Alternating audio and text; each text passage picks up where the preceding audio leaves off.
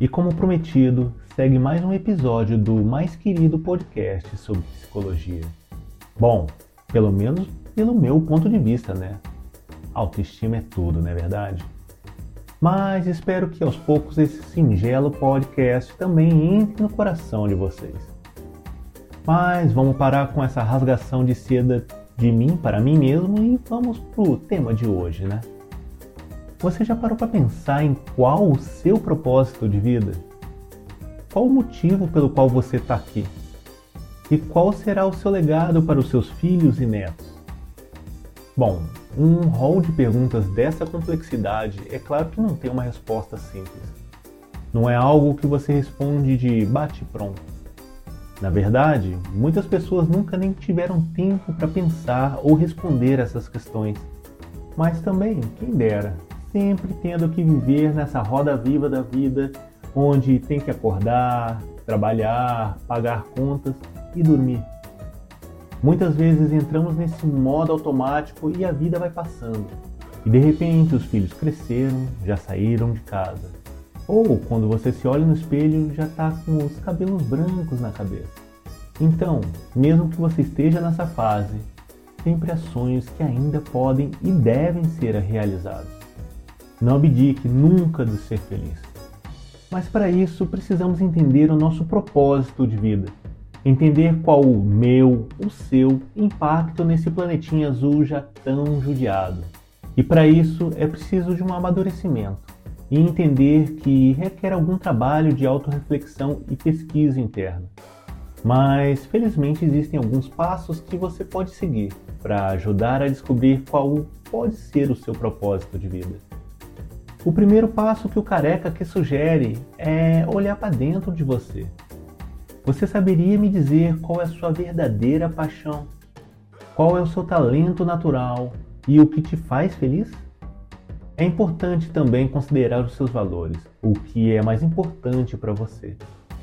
Tudo isso contribuirá para direcionar as suas decisões e encontrar o seu propósito de vida. Depois de olhar para dentro de si, é a hora de você olhar para além de você mesmo. Será que você gostaria de ser parte de algo maior do que você? Será que existe uma causa que te inspira? Seja uma razão humanitária, científica ou até mesmo religiosa, sei lá. Mas pense se você tem vontade de se dedicar a algo que vá além da sua própria felicidade e bem-estar. Da mesma forma, também é importante lembrar que não há limites para o seu propósito de vida. E não precisa ser algo enorme como salvar o mundo. Muitas vezes o propósito de vida vem dos pequenos momentos e das tarefas diárias. Pode ser cuidar dos seus filhos com amor, ajudar alguém a ler e escrever, lutar pela melhoria do ensino, etc. Quando você estiver trabalhando na descoberta do seu propósito de vida, lembre-se de manter as suas expectativas em perspectiva e não se culpar se não conseguir encontrar algo logo. Pode demorar algum tempo para você encontrar o seu verdadeiro propósito, mas deve ser algo que te faz se sentir vivo, se sentir feliz. Mas não é só isso não, meninos e meninas. Seus propósitos também podem ser alterados de acordo com o tempo. E como eu não iria conseguir fazer esse podcast de hoje sem dar um exemplo, lá vai. Imagine que uma mulher decidiu que seu propósito de vida seria cuidar da sua filha. Mas infelizmente teve de trabalhar duro durante os anos que a sua filha cresceu.